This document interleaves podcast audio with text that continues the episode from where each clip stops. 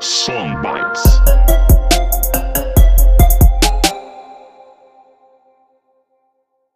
Vocês já conhecem ela bem aí, uma mulher muito usada por Deus, amém? E a gente vai conhecer um pouquinho da história dela, uma honra, né, poder participar disso, amém?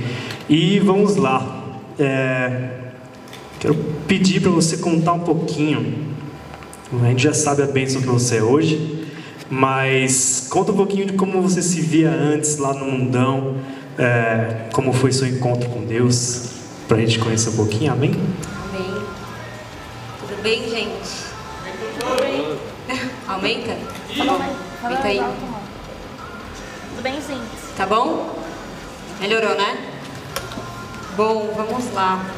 É, Antes de preparar um pouco do que eu ia falar do meu testemunho hoje, porque são 65 anos, né, gente? Eu ia ficar horas aqui falando. Então eu tentei enxugar um pouquinho para falar um pouco de uma parte da minha vida. E tem algumas coisas que, que me marcaram muito é, desde que eu me converti, e eu acho que a palavra que eu quero trazer hoje no meu testemunho é obediência. E vocês vão entender por quê. Quando é, eu lembro de como eu era antes de me converter e como que eu me enxergava e como que eu enxergava as coisas, é, bom, em relação à minha vida familiar, eu sempre tive uma família que eu considerava família doriana, né? Então sempre vivi muito bem com as minhas irmãs, com brigas de irmãs, que é normal, né? É, com os meus pais, mas na minha vida sentimental eu sempre sempre fui bem ruim, sabe? É, eu, me, eu lembro que eu sempre achei que eu precisava fazer muito para as pessoas gostarem de mim, então é, eu acho que eu, eu ultrapassei muitos limites meus antes de eu conhecer Jesus, achando que eu precisava fazer algo sempre para que eu tivesse é, o sentimento, ou o amor, ou o carinho de alguém. Então eu era, eu tinha alguns problemas de identidade e de autoestima, eu diria. E por incrível que pareça, meu problema nunca foi por ser baixinha, gente? Porque eu nunca liguei para isso. Mas está muito relacionado à identidade mesmo, a quem eu era, enfim, é, propósito de vida e etc. Só que eu, era, eu sempre fui uma pessoa muito extrovertida, muito doida, e chegava nos lugares e eu nunca tive vergonha de, de me expor, de falar besteira. Então, eu vivia uma vida ok, assim, né? Não tinha grandes problemas, grandes traumas. Porém, é, quando eu tinha 12 anos, eu me mudei para Ubatuba e foi num momento que marcou muito minha vida porque a, vida da minha família mudou muito nesse, nesse período.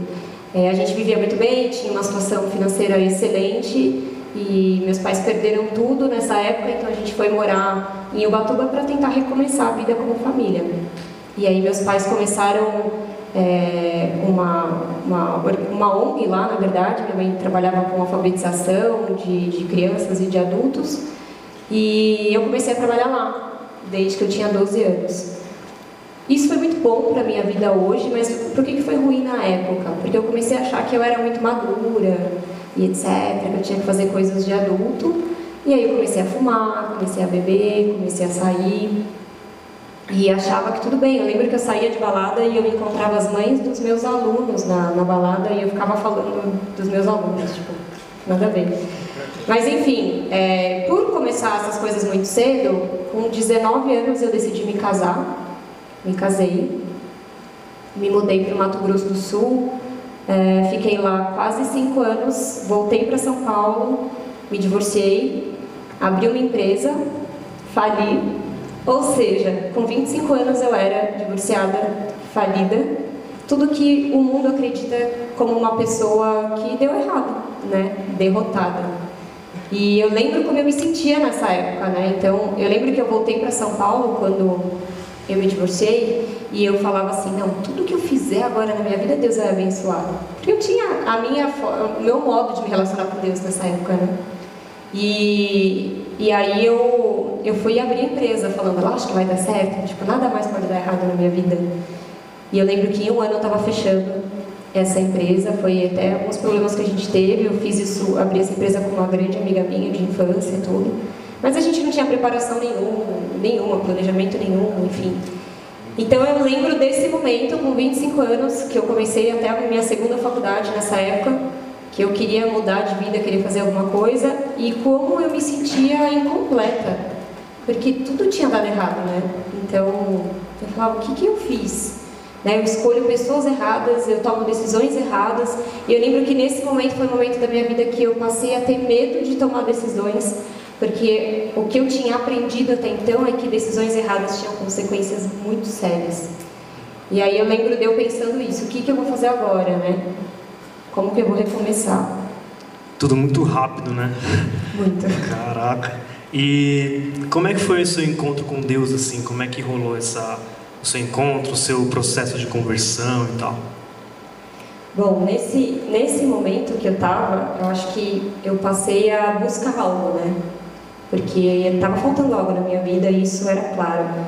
Nessa época, para quem não sabe, eu era espírita, kardecista, assim, bem envolvida mesmo. Minha família já teve uma casa espírita. Eu estudei, fiz curso de aprendiz do evangelho, etc. Toda essa questão, para quem conhece já. E mas eu não estava preenchida, né? Então faltavam muitas coisas na minha vida que nessa época eu achava que era talvez um casamento, talvez um filho, sucesso profissional, enfim. E eu lembro que nesse momento me chamaram para trabalhar numa lojinha e, e eu falei, ah, não vou, imagina, trabalhar na área comercial, porque na verdade era numa lojinha e eu ia trabalhar como repositora. E eu que nunca me achei orgulhosa, lembro que eu pensei na época, pô, já sou formada, já trabalho há 10 anos, vou trabalhar como repositora, né? Falei, quer saber? Eu vou, não tenho orgulho mesmo. E aí eu fui. Mas foi realmente um recomeço ali, né, de tudo profissionalmente. E aí, acho que aqui a gente estava mais ou menos em 2009, por aí. Nossa, vocês fizeram conta agora a minha idade, não sabia. Foi sem querer. É, bom, e aí nesse momento eu lembro que meu pai já não estava muito bem de saúde, isso era algo que me, me incomodava, me fazia muito mal. Ele teve. Meu pai tinha um aneurisma, né, por causa de luta, enfim, por causa de algumas coisas que ele tinha vivido, e ele estava tendo um AVC direto, assim, então a cada seis meses ele tinha um AVC e a gente estava num momento muito difícil. Eu lembro até hoje quantas vezes eu ficava pensando: meu, o que, que vai acontecer se meu pai morrer? Pelo amor de Deus! Porque eu era muito grudada com ele, né? A gente era muito parecido na loucura, no jeito doido de ser, tudo, enfim. E, e, eu conversava muito com meu pai também. Então eu lembro que eu tava, tinha muito medo de acontecer algo. E aí, é, inevitavelmente, em 2012, ele faleceu. E aí, meu, você perde o chão. Completamente. E eu que já estava procurando algo para me preencher, naquele momento eu não queria nem saber de Deus, de algo. Eu queria alguma coisa que, que me fizesse voltar a respirar, assim, que me desse algum consolo. E, e aí eu vim no culto lá na sede, em 2012. E eu lembro que o apóstolo tinha voltado da barca e o pai dele tinha acabado de falecer também, porque o pai dele e meu pai faleceram com uma semana de diferença. Então foi um culto que ele pregou sobre paternidade. E o que eu senti ali, eu não lembro da pregação, etc., mas eu lembro que eu me senti no colo de Deus naquele dia. E aí a única certeza que eu tinha era que eu queria sentir isso para sempre. Foi a primeira vez que eu me senti consolada. E aí eu lembro até hoje que eu voltei para casa e eu pensei, gente, eu nunca me senti assim na casa espírita. Que estranho. Acho que lá tinha muitos espíritos de luz. Eu pensei assim. Mas enfim, é, me marcou muito, eu lembro disso. Mas não foi aí ainda que Jesus me pegou de jeito. Eu ainda tive que dar um pouquinho de trabalho.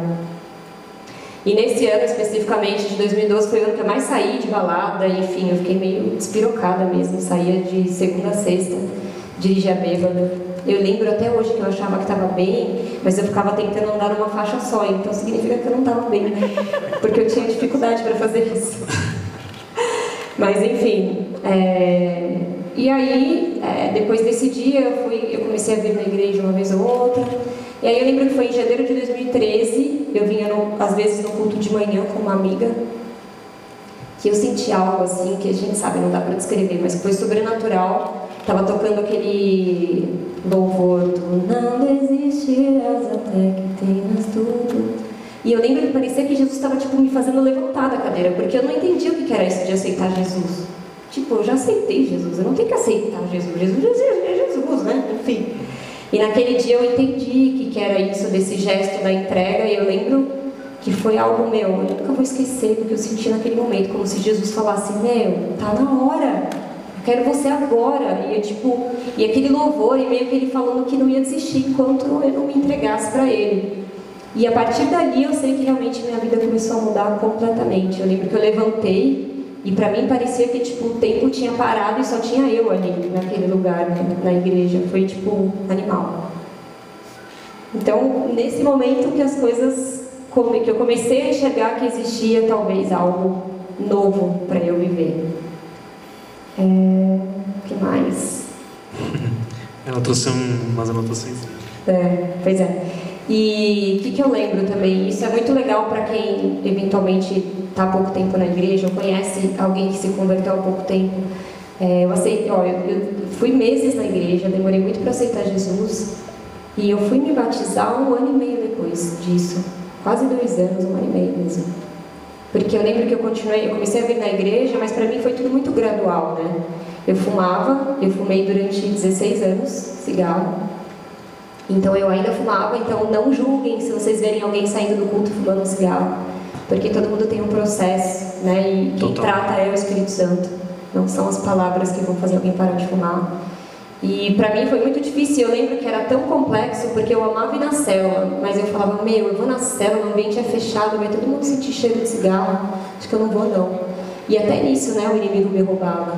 E então eu demorei bastante. Foi um processo longo. Eu bebia socialmente, como dizem, né, e fumava ainda. Eu só não, eu, eu lembro que eu só não me envolvia mais com ninguém, assim, eu tinha parado, tinha me posicionado na vida emocional, até porque eu precisava, né, que eu estava me destruindo. E aí, eu lembro que eu decidi me batizar antes de parar de fumar. E eu falei, meu, será que eu posso? Porque eu sentia que Deus estava falando comigo. Só que, ao mesmo tempo que Deus me chamava, o inimigo falava, não, você vai se batizar, mas você ainda fuma, né? Imagina que hipócrita. E eu falava, não, mas eu acho que eu vou. Eu tenho que ir. E de novo, o que eu senti naquele dia foi. É como se, se Deus ele fosse tomando a minha vida, literalmente, né? E 30 dias depois que eu me batizei, eu parei de fumar. Então foi algo muito forte para mim. É, mas eu ainda continuei bebendo. E, inclusive, minha liderança sabia disso na época. E aí, é, eu lembro que esse foi o processo mais difícil. E aí começa um pouco do que eu quero compartilhar com vocês em relação à obediência. É, quando a minha irmã era minha líder na época, né? Minha irmã e a Letícia, que é uma grande amiga hoje também. E, e elas conversavam muito comigo em relação a isso, mas eu, ach, eu me achava tão madura, então eu, que eu achava, eu sabia lidar tão bem com as situações que eu não via ainda porque eu tinha que parar de beber. Se na palavra diz né, que Jesus tomava vinho, por que, que eu vou parar de beber vinho? Só que a direção do bola é claramente essa, né? Para a gente não beber e tem todas as razões possíveis. Inclusive isso se, se explica na palavra também. É, mas eu falei, Senhor, se o Senhor quer que eu pare de beber, gente, eu já fiz jejum de parar de beber, acredita? Eu entrei na igreja, é verdade. E aí eu falei, se o Senhor quer que eu pare de beber, então me mostra onde que a bebida pode me levar. E aí começou realmente o processo todo. É, teve um dia que, isso já era em 2015, teve um dia que eu fui na festa de uma amiga e eu lembro até hoje que uma das minhas líderes me ligou e falou, Mari, eu, eu, eu senti de te ligar e orar por você, posso orar? Eu falei assim, pode. Imagina, não vou fazer nada demais, eu só vou na festa na casa de uma amiga, né? E aí ela falou, amém, mas eu vou orar. E ela orou comigo, e aí eu fiquei um pouco inquieta, mas eu falei, ah, Será que é porque eu vou beber? Nada a ver, né? Nem vou beber muito, mas enfim. E aí eu fui para essa festa, levei, fui, passei num lugar, comprei cerveja para levar. E aí, gente, é, eu lembro que esse dia, acho que foi a primeira experiência que eu tive com Deus em relação à forma que Ele responde às nossas orações e muitas vezes não é como a gente gostaria mas é de uma forma que vai ensinar e vai mudar a gente para sempre. E aí, é, lembro que a gente começou a beber cerveja e uma das pessoas que estavam lá estava tocando louvor e a gente cantando louvor e bebendo cerveja. E aí, de repente, eu já acordei no dia seguinte. É, e eu acordei desesperada. Eu descobri que tinham colocado alguma coisa na minha bebida e não sei o que aconteceu nessa noite. Eu sei que algo aconteceu. E eu fui no médico, fui procurar ajuda, fui entender o que tinha acontecido. E no dia seguinte eu só sentia vergonha, porque eu já estava na igreja, não sabia o que tinha acontecido, não sabia nem se eu tinha engravidado de repente. Tinha bebido, e aí a resposta de Deus veio verdadeiramente ao meu coração. Né? Não é exatamente o nível de embriaguez que você vai ficar, mas é onde ela pode te levar e o que isso pode fazer com a sua vida. E eu lembro que durante meses eu vinha no culto com vergonha, com vergonha, com vergonha, com vergonha. É, contei para minha liderança, a gente pensou em denunciar, tem todo um processo que envolveu isso. É, mas na minha cabeça só ficava que era uma resposta de Deus. E eu lembro que até, até meu médico, que fez todos os exames possíveis, eu lembro que ele falou: Deus gosta muito de você, porque está tudo bem, não aconteceu nada. Você não está com uma doença, você não pegou nada, está tudo certo. E só que eu ainda, né, ficava preocupada de ter engravidado, mesmo sendo impossível na época. E aí eu lembro que num culto eu, eu comecei a ficar preocupada, meu ciclo, as coisas não voltavam ao normal. E aí eu lembro de um culto até hoje do apóstolo falando, e hoje o Senhor está tirando de você a sua vergonha e devolvendo a sua paz. E eu lembro que nesse dia eu me senti completamente liberta disso. Então, esse, esse foi o primeiro momento que eu tive uma resposta em relação à, obediência. Glória a Deus. Ao cuidado de Deus né, com a minha vida. Que, que doideira, cara. É. Doideira, pesado, né? É, a gente não imagina né, como as coisas acontecem e tal. É, e o que essa mudança, né, que o seu encontro com Deus gerou assim em você, né, mudou em você? Assim? Tudo. Tudo. Pronto. Acho que a única coisa que permaneceu igual é a minha personalidade. Eu sempre tive problemas, gente, mentais. Isso permanece. Nada. Agora de resto. É...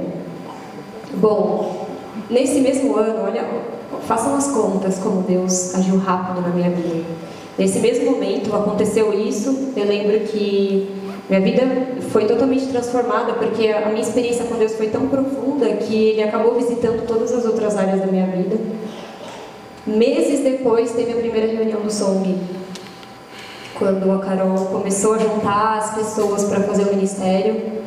Nesse mesmo ano teve a primeira reunião do Song e acho que uns dois meses depois dessa primeira reunião, onde a gente, eu não tinha nem definido ainda se eu iria entrar no ministério, a gente ainda estava conversando, porque eu trabalhava num lugar onde eu viajava e às vezes eu ficava dois meses fora. Vou passar um pouquinho, mas vai dar tudo certo. É, ela fez assim que ia cortar minha cabeça, eu fiquei com medo. Rapidinho, Paty. É... E aí eu lembro que o sonho da minha vida sempre foi para fora, né? Isso desde que eu tenho 16, 17 anos e nunca tive possibilidade de ir financeiramente, enfim. E aí, é, nesse mesmo momento, eu lembro que eu tava, eu conheci uma amiga que tinha ido para os Estados Unidos como au pair e eu, pela minha idade, já não podia ir mais, porque tem uma idade limite, né, para você fazer isso. E aí minha prima veio para o Brasil, eu tenho uma prima que mora 20 anos na Inglaterra, e ela veio e falou assim, Mari, eu, nesse momento, eu estou contratando alguém para cuidar dos meus filhos. Você não quer ir para lá, morar com a gente? E aí você estuda perto de casa, cuida das crianças. Quando você estiver fluente, a gente te coloca para trabalhar na loja. Falei, meu, olha o que Deus mandou para minha vida, cara. Tipo, eu vou realizar meu sonho. Nossa, glória a Deus, eu nem acreditava nisso que ela tinha falado. Aí eu cheguei para minha liderança e falei assim, gente, é, minha prima me chamou para ir morar na Inglaterra, com tudo certo já, já tenho trabalho, que não sei o que lá, nananã. Aí eu lembro que a Tatiana e a Letícia viraram para mim e falaram assim, amém, vamos orar. Eu falei, que orar, gente? Era o sonho da minha vida, veio aqui falou que era para eu ir para lá. Não, vamos orar. Aí eu matei a carne e falei, amém, vamos orar. E aí eu lembro que a gente colocou diante de Deus, abrimos um jejum, tudo. Eu vim aqui num culto e o apóstolo pregou uma pregação que chama Quando Deus nos esvazia. E eu lembro até hoje ele falando, porque quando Deus não te manda para outro lugar, não é para você ir, senão você vai para lá para trazer sofrimento sobre a sua vida. Então, se nesse momento o seu propósito está aqui, é para você ficar. Eu lembro que eu ouvi e falei, ah, mas não é comigo que ele está falando. Na hora sempre, eu... né? Assim, sempre. Só que aquilo entrou e eu recebi aquilo como uma resposta e foi a primeira vez que eu tive que tomar uma decisão difícil e obedecer a Deus nesse nível, né? E aí eu abri mão do meu sonho, minha prima não queria aceitar, então ela pediu para eu ir para lá ficar pelo menos um mês. Eu fiquei 30 dias lá. Lá Deus, eu fui no bola de lá, conheci os pastores e Deus confirmou que não era para eu ir. E eu voltei triste, porém em paz. No que eu voltei, no mês seguinte eu mudei de trabalho, entrei no Song e até parecido com o que foi falado esses dias, o Senhor me mostrou que a minha função no ministério era, a gente ficava aqui no lounge, era cuidar do ar-condicionado e limpar os banheiros. E durante muito tempo essa era a minha função. Eu lembro até que o Pedro me zoou, cadê o Pedro? Porque eu limpava o banheiro de salto alto. Tá cantinho. Mas é verdade. Eu não, Pedro de salto alto. E aí, e, e isso tudo no ano de 2015. Quando começou o ano de 2016, é, deixa eu só não me perder aqui, foi quando a Carol, que era líder do ministério na época, me convidou para fazer parte da liderança do ministério. Isso tudo em menos de um ano que tudo isso tinha acontecido. E aí eu lembro que eu fiquei tipo, ah, eu? Nada a ver. Mas enfim, era a vontade dele, eu falei amém, obedeci. E aí eu comecei a entender várias coisas, até desde de meu posicionamento até guardar meu coração. Eu lembro que nessa época eu fiz uma, uma oração para que Deus me tornasse invisível aos homens, para que eu não me confundisse. Só que essa oração tem um preço, né? Porque você, sua autoestima vai embora também, porque aí ninguém olha para você, ninguém te acha bonita, ninguém nada, é muito complicado, mas vale a pena. Porque, glória a Deus, eu nunca tive nenhum problema né, na área emocional da igreja. E aí, gente, depois disso, eu comprei novamente uma viagem em 2017. Eu falei, meu, vou orar, colocar diante de Deus. Ele me respondeu na palavra. Falei, agora eu vou. Eu comprei um intercâmbio para ir para Inglaterra novamente, ficar três meses lá. E aí eu consegui, deu tudo certo com a minha rescisão na época. Peguei meu dinheiro, comecei a orar. E aí eu queria mandar minha mãe para Inglaterra também. Eu falava, Senhor, eu vou, me abençoa. Assim que eu voltar, eu mando minha mãe também. Aí o Senhor falou para mim, mas se você quer mandar sua mãe, manda sua mãe primeiro. E você vai depois. Falei, ah, amém. Mandar minha mãe primeiro significa que eu tenho que dar minha viagem para ela, é isso? Não, Senhor, se é isso que o Senhor está falando, então amém. Eu vou orar, o Senhor me confirma. Enfim, me deu todas as confirmações possíveis. Então vamos orar, né? Agora. E aí, na época, eu dei essa viagem para minha mãe. É, minhas irmãs pagaram a passagem dela na época e foi a realização do maior sonho da vida dela. Então, ela nunca tinha falado isso pra gente, mas era o maior sonho da vida dela, então foi maravilhoso. E aí também Deus começou a fazer todas as coisas. Nesse mesmo ano eu mudei de trabalho, fui para a China, que para quem é da área comercial sabe que é uma das maiores experiências que você pode ter na sua área profissionalmente. É, nesse mesmo ano que eu fui para a China, eu fui levantada como líder de célula. É, foi quando a Carol foi embora, eu fui chamada para assumir a liderança do Song. Enfim, aconteceu tudo no ano de 2017. Aconteceu mesmo. tudo. Não, depois eu conto. Minha parte eu conto outro dia também. É. 2017 foi louco. Foi louco, né? Enfim, foram, eu lembro da gente vindo aqui fazer vídeo do Song. Não, acho que quando a Carol ver esse vídeo ela vai mudar de ideia, vai ficar, né? E várias, várias. várias. Enfim, foi um ano bem complicado. Só que junto com tudo isso, quando a gente, quando Deus chama a gente para algo e a gente fala, eis-me aqui, assim quando eu falei, quando eu assumi a liderança do Song, é, Deus falou comigo antes. Antes da. Eu sei que eu tô passando do horário, gente, mas eu vou precisar de mais uns 30 minutos, mentira, mais uns 10 minutos, tá? É, me perdoem. Mas eu vou precisar. É, eu tive um sonho que a Carol, ela, ela colocava um banner numa parede e esse banner tinha alguns tópicos. E nesses tópicos ela falava, eu era o primeiro tópico. E nesse tópico estava escrito mar e cabeça. E depois ela vinha falando do cado, mudanças, aí ela falava dos móveis dela, que tinha que mudar os móveis dela, que... e a gente nem sabia que ela ia embora ainda. Mas eu entendi que tinha algo e ela falava assim, a Mari, ela tá aqui porque o Senhor encontrou nela obediência. Eu tenho isso anotado no caderno. E eu não entendi exatamente o que, que era. Depois disso, eu era, eu era próxima dela já nessa época. Ela me falou que ela ia embora, que alguns móveis dela iam ficar comigo, então tudo foi fazendo sentido. E quando ela chamou eu, Márcio, E a Edi, para conversar na época, cadê a Edi? Ela veio com um guardanapo, lembra? Esse guardanapo está comigo até hoje. E o primeiro tópico desse guardanapo estava escrito mar e cabeça. Exatamente como estava no meu sonho. E por que, que Deus falou comigo antes? Por que, que eu aceitaria ser líder do SONG? Se a gente tem aqui pessoas que são muito mais capacitadas do que eu. Não faria sentido, né? Porque eu. Então o Senhor ele tinha que me falar antes, porque senão, depois que tudo viesse, depois eu não ia aguentar, eu não ia permanecer. E depois disso vieram várias coisas e a gente passa a viver algumas coisas que são muito importantes eu colocar aqui para vocês. Junto com algo, uma missão que Deus entrega para a gente, existe uma luta que a gente vive. E quando a gente entra numa batalha, principalmente quando a gente está com Jesus, a gente já sabe que vai vencer essa batalha. Amém? Então a gente tem certeza disso. Mas a gente vai cansar guerreando, a gente vai apanhar. E se a gente se distrair, a gente vai apanhar mais ainda. Se a gente não tiver com as armaduras corretas, a gente vai se machucar. E junto com todas essas mudanças na minha vida veio um forjar de Deus muito intenso. Então eu passei a viver muitas afrontas, né? Então desde afrontas é, de pessoas que você jamais imagina até de pessoas que você não conhece, exatamente pelo fato de eu não, não ser um, um padrão para estar à frente desse ministério também eu, eu sofri muito por causa disso, é, de pessoas que não me levavam a sério, de, de eu ter essa cara de rica, mas eu não sou. Enfim, é, a gente passa por muitas dificuldades que só uma experiência com Deus faz a gente permanecer. Só. Não tem outra coisa que faça você suportar traições, é, afrontas, é, ingratidão. Não tem nada que faça você permanecer, a não ser o próprio Senhor te falar assim: esse é seu lugar. E eu tive essa confirmação de todas as formas. E aí, por que, que você aguenta tudo isso? Porque é tudo sobre Ele. Em algum momento você compreende que a sua obediência ela tem que estar num nível que passa completamente da sua compreensão.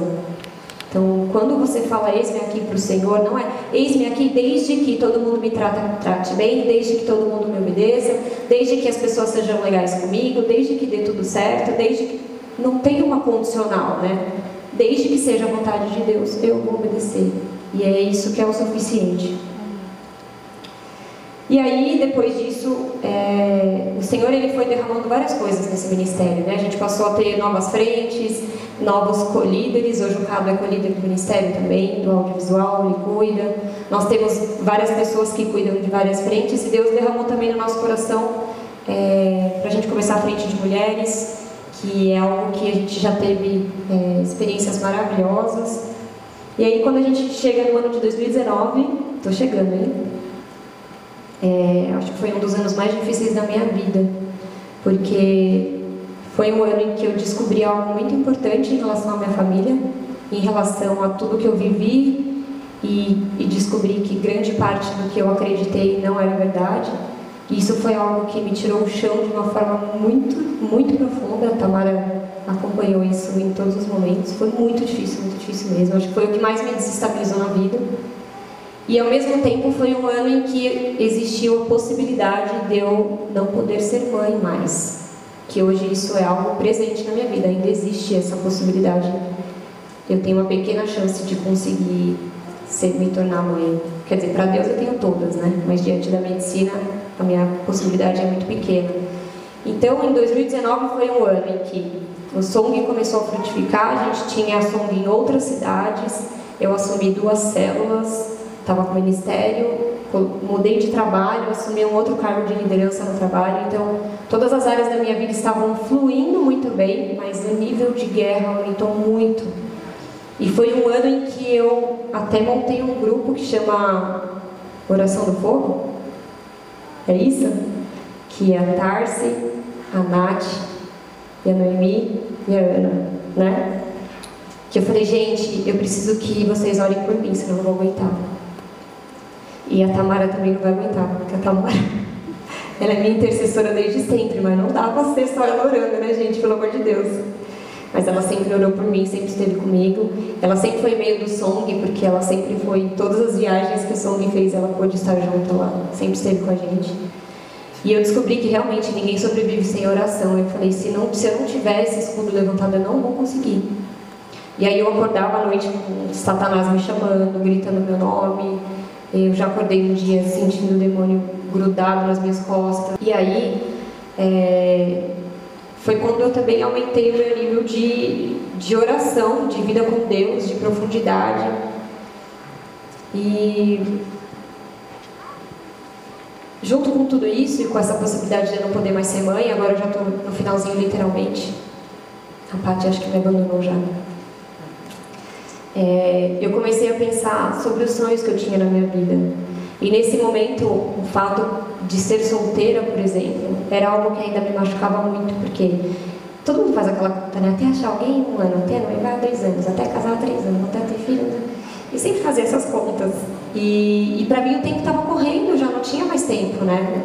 Talvez não poderia mais ser mãe, não, não tinha encontrado ninguém. E aí eu, eu senti um pouco o peso de tudo eu falava, Deus, por que, que eu tive que ser sempre tão sozinha? Por que, imagina, por que, que eu lidero o ministério, não tem alguém ali do meu lado? Por que, que não sei o que lá? E eu lembro que eu questionei muito a Deus nessa época. E aí eu comecei a pensar sobre sonhos, eu falei, eu preciso sonhar, eu preciso ter coisas que me façam brilhar os olhos. E aí eu fui começando a olhar para tudo que eu tinha na minha vida, né? Para as pessoas, eu lembro que um dia eu olhei, a gente tem noção de uma oração que é de terça-feira, já faz quatro anos, né? E aí eu lembro que nesse dia eu vi o Joey orando. E eu lembro que eu falei, mano, o Joey tá levando a palavra e tá orando, cara, glória a Deus. E eu comecei a ver o que realmente tinha acontecido esse tempo todo, quais eram os frutos disso, né? E fui entendendo que o propósito de Deus estava era muito além do que eu estava enxergando. E aí eu lembro que a gente orou muito por tudo isso, as meninas tiveram sonhos, tiveram revelações em relação a tudo que eu estava vivendo. E eu percebi que eu precisava voltar a sonhar. E aí o que, que voltou à minha mente na época? A vontade de morar fora, que é algo que eu sempre quis. Só que eu falei, Deus, talvez isso nunca tenha acontecido porque eu não entendia o propósito que tinha nisso. Hoje eu sei que tem um propósito. E aí eu comecei a orar para que Deus me abençoasse nesse sentido, mas que tivesse um propósito nisso. E aí eu tive várias respostas de Deus em relação a ir morar fora. É, conheci, entrei em contato com o pessoal com bola de neve de fora também, descobri que eles tinham uma célula sem líder e aí eu ia para a cidade onde tinha essa célula e aí as coisas começaram a se confirmar e dando certo fui conversar com o meu apóstolo, com a minha liderança, porque a gente, eu creio que, que Deus nunca vai falar algo para mim e vai falar o contrário para minha liderança. Independente se a liderança é minha amiga, é próxima ou não, mas foi quem Deus constituiu para ser a minha liderança. Então, sempre a gente tem que andar debaixo dessa bênção, né? E aí eu consegui a bênção dos meus líderes, o apóstolo me abençoou. E teoricamente eu vou embora daqui 90 dias exatamente, né? Tá tudo certo, eu entrei, dei entrada no meu processo de visto agora tem uma data marcada para ir, mas a minha mensagem não é sobre isso. A minha mensagem é, é que se Deus falar para mim um dia antes de eu ir, Mari, não vai, eu não vou. Não importa se eu já paguei a viagem, não importa se eu já paguei o meu curso, não importa se eu já fiz tudo isso, porque o que eu descobri com todos esses anos é que viver no centro da vontade de Deus é o lugar perfeito. Então, seja onde for que eu estiver, se eu estiver fazendo a vontade dele, aí sim eu vou estar em paz, eu vou estar feliz, eu vou estar cheia, como eu falei no meu aniversário. Hoje eu não preciso mais casar, ter filho, eu não preciso mais de nada. Se eu tiver, glória a Deus, vai ser maravilhoso, mas eu já tenho tudo, eu já sou feliz, eu já sou completamente preenchida com tudo que eu tenho hoje. E aí eu queria deixar dois versículos para vocês.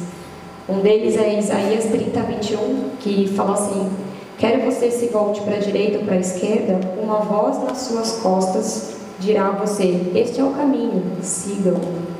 A gente tem que estar com a nossa vida completamente entregue ao Senhor para que a gente sempre ouça Ele nos, nos direcionando para onde a gente deve ir. Isso também me ensinou que a gente não precisa ter medo de buscar as coisas para as nossas vidas, porque se a gente tiver o coração voltado para o Senhor, Ele vai falar e a gente vai ouvir. E a gente vai obedecer. E por que que eu, eu hoje acredito que a obediência em todos os níveis é a melhor coisa para minha vida, porque a palavra diz em 1 Coríntios 2,9: Mas como está escrito, Nem olhos viram, nem ouvidos ouviram, nem nunca penetrou o coração do homem o que Deus tem preparado para os que o amam, e quem o ama o obedece. Amém? Glória a Deus. As palmas louvam ao Senhor. Cara, sensacional. É, é muito edificado por tua vida. Deus abençoe muito. É uma honra estar aqui do lado, né? E aprendendo, compartilhando, né? Aprendendo contigo. E eu ia pedir uma palavrinha a mais, mas eu acho que já foi tudo, né? Tipo, o que, que vai acrescentar disso, cara? É, enfim, é estarmos abertos mesmo ao que Deus vai fazer ainda, com expectativa do que Deus vai fazer, amém, em nossas vidas. E que fique essa palavra mesmo da obediência em nossos corações, amém. Que independente do que a gente gosta, tal, é, que a gente possa realmente seguir o que Deus está planejando pra gente, porque é o melhor, amém. É isso aí. Glória a Deus. Glória a Deus.